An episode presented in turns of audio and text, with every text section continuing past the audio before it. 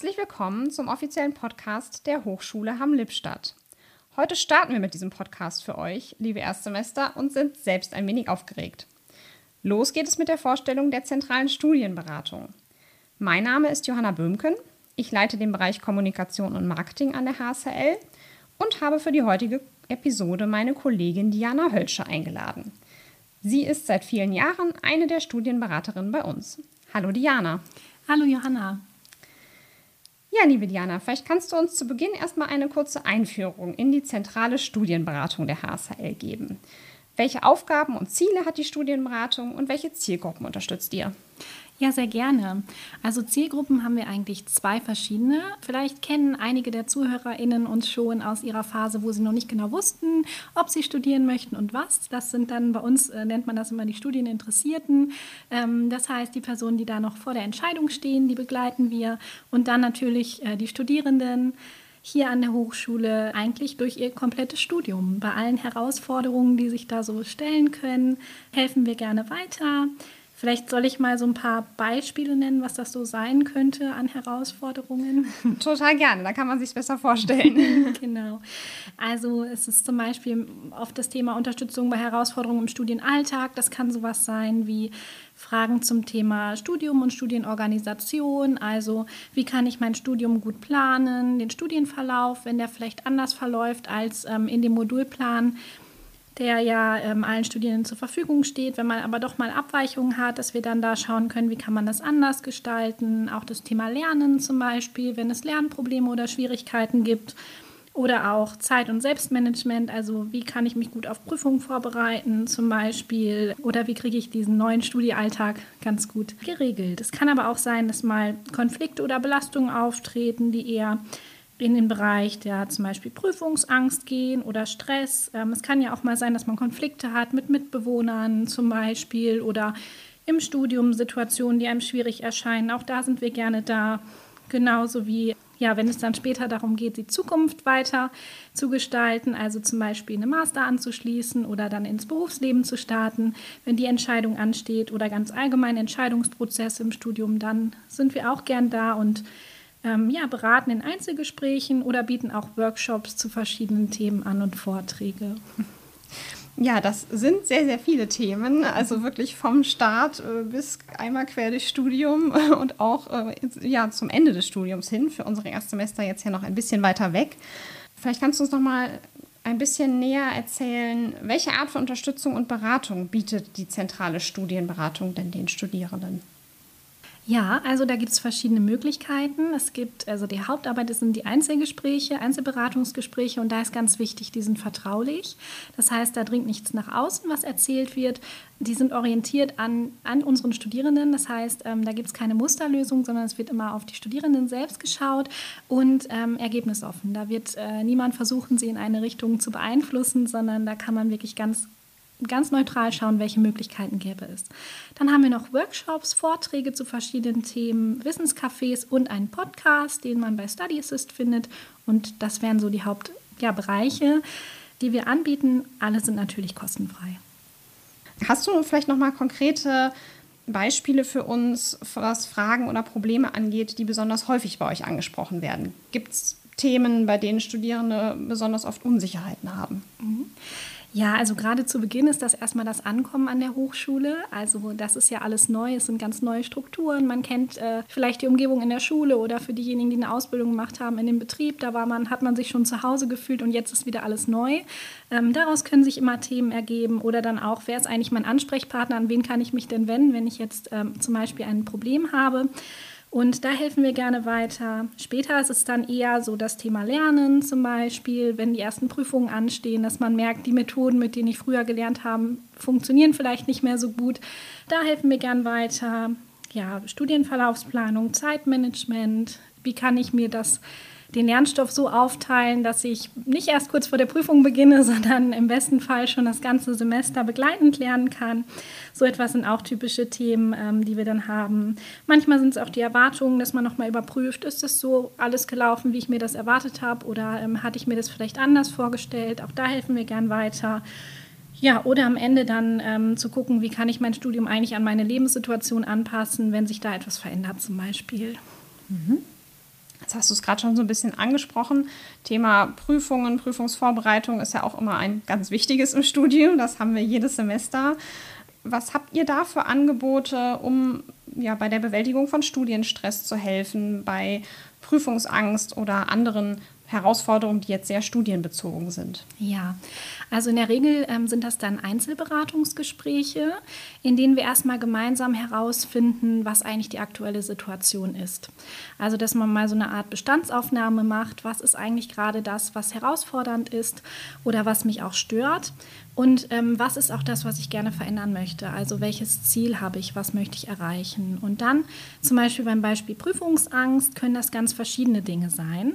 Manchmal ist das dann sowas wie die Lernmethode, die noch nicht richtig gut gepasst hat. Dann würden wir gemeinsam nochmal schauen, gibt es da vielleicht eine bessere Methode, die jetzt für das neue Fach und den neuen Stoff passt. Oder aber es ist das Zeitmanagement, also man hat vielleicht nicht sehr frühzeitig angefangen und möchte das im nächsten Semester mal anders machen. Dann können wir gemeinsam einen Lernplan nochmal erarbeiten. Und das wären so verschiedene Möglichkeiten beim Thema Prüfungsangst zum Beispiel. Da gibt es noch viel mehr. Es gibt ja unterschiedlichste Gründe, die da entstehen können. Aber das wäre jetzt mal ein Beispiel. Es kann aber auch sein, dass wir dann feststellen, dass es eher tiefgreifendere Ängste sind. Also dass ähm, vielleicht auch die Studierenden feststellen, dass es etwas, was mich jetzt doch viel mehr beschäftigt. Und dann können wir zum Beispiel auch unterstützen dabei, ja, dann weitere Hilfen zu finden, weil wir keine Therapeutinnen sind. Also es ist vielleicht so eine Grenze unserer Arbeit.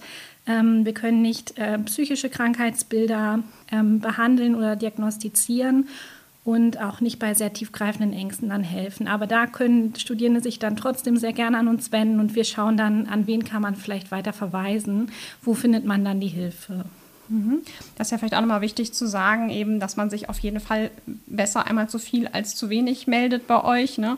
Und ihr dann im Zweifelsfall einfach guckt, was ist individuell gerade der richtige Weg. Genau, auf jeden Fall. Also das stimmt. Immer lieber einmal zu viel als zu wenig zu uns zu kommen und auch gern schon bei Dingen, die man vielleicht selber erstmal als kleine Problemchen ähm, identifizieren würde, auch äh, die also können ja meistens dann sehr schnell behoben werden und helfen aber ja auch oft weiter. Mhm.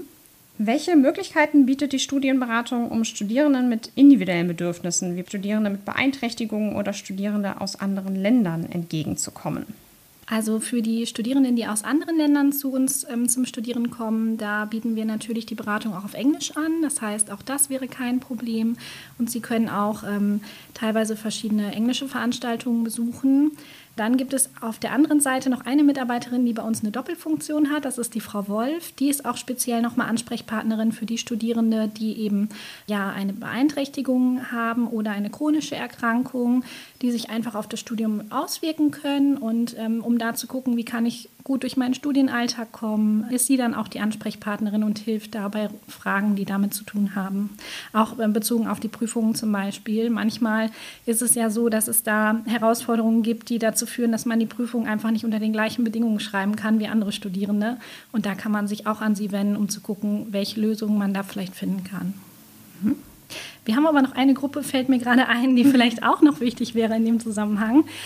Und zwar ähm, sind das die Studierenden, die Pflegeaufgaben haben, also die entweder schon Kinder betreuen oder aber die auch vielleicht sich um Angehörige kümmern. Auch da gibt es verschiedene Angebote, zum Beispiel den Priority Check-in, dass man schneller Zugriff auf die Stundenpläne hat und die dann gut mit seiner Planung vereinbaren kann.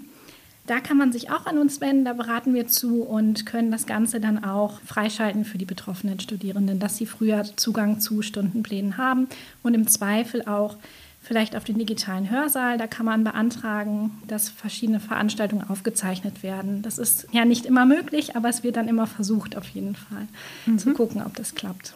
Ja, ganz wichtige Gruppe und ja auch ein Angebot, was wichtig zu wissen ist. Also vielen Dank für den Hinweis. Kannst du vielleicht noch von Erfahrungen oder Erfolgsgeschichten erzählen, von Studierenden, die von euch betreut wurden? Wie hat die Studienberatung Ihnen bei Ihrer akademischen Laufbahn geholfen? Also es ist ein bisschen schwierig wegen der Vertraulichkeit. Ich könnte jetzt keinen konkreten Fall nennen, weil uns die Vertraulichkeit in den Gesprächen immer ganz wichtig ist. Ähm, aber ganz allgemein ist es natürlich schon so, dass wir manchmal Studierende betreuen über einen längeren Zeitraum, manchmal sogar über den kompletten Studienverlauf vom Beginn bis zum Ende des Studiums. Und dann ist es schon schön zu sehen, dass die verschiedenen Herausforderungen, wegen denen sie bei uns waren, ähm, überwunden werden konnten und am Ende dann die Nachricht zu bekommen, oh, ich habe jetzt meinen Abschluss geschafft und ähm, jetzt startet etwas Neues, ist immer sehr schön. Also wenn wir die Rückmeldung mal bekommen, dazu ist natürlich auch niemand verpflichtet. Trotzdem ganz schön, wenn man es mitbekommt. Ähm, manchmal sind es auch einzelne Situationen, wie zum Beispiel ein Letztversuch einer Prüfung, was ja was ist, wo viele Studierende auch wirklich ja, schwer davor stehen, weil davon viel abhängt. Und wenn man dann mitbekommt, dass die bestanden wurde, ist es auch immer sehr schön. Ja, oder auch kleine Dinge. Also Erfolgserlebnisse sind auch immer ganz kleine Dinge, weil jeder, der zu uns kommt, hat ja eine Herausforderung. Die kann manchmal auch von außen betrachtet klein sein, für die Person aber ganz groß. Und dann ist es immer sehr schön, wenn man mitbekommt, dass einfach da eine zufriedenstellende Lösung gefunden wurde. Etwas, womit dann auch die Person zufrieden ist und glücklich ist mit dem, was sie jetzt für sich erarbeiten konnte. Das klingt sehr gut, ja.